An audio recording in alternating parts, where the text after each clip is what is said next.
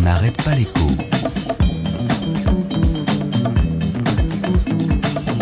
Alexandra Ben Saïd. Bonjour, je suis Nao, ravie de vous rencontrer. Ça s'appelle Vivatech, ça se passe porte de Versailles, oui, au même endroit que le salon de l'agriculture, mais là, les ruches sont connectées. C'est la face lumineuse de l'économie française. Allez, un petit tour ce samedi à la grand-messe de l'innovation. L'idée, c'est donc la rencontre de grands groupes et de start-up.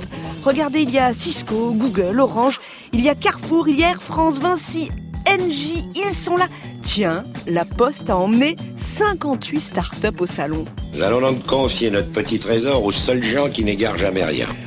Aux employés de cette administration que le monde entier nous envie. J'ai nommé les PTT. Oui, là, je sais, vous pensez à votre bureau de poste. Allez, ce matin, la face lumineuse, je vous dis, à Vivatech, la Poste expose plutôt son partenariat avec le numéro 1 chinois de la vente en ligne, Alibaba, pour aider les TPE et les PME françaises à exporter en Chine. Se déplacer autrement, consommer l'énergie autrement, vendre autrement, simplifier, proposer de la réalité augmentée, de l'intelligence artificielle, des robots qui vous font la conversation. À Vivatech, on a vu le patron d'Alibaba, on a aussi vu celui de Google.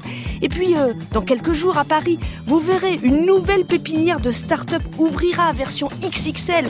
Vous allez découvrir Station F, voilà.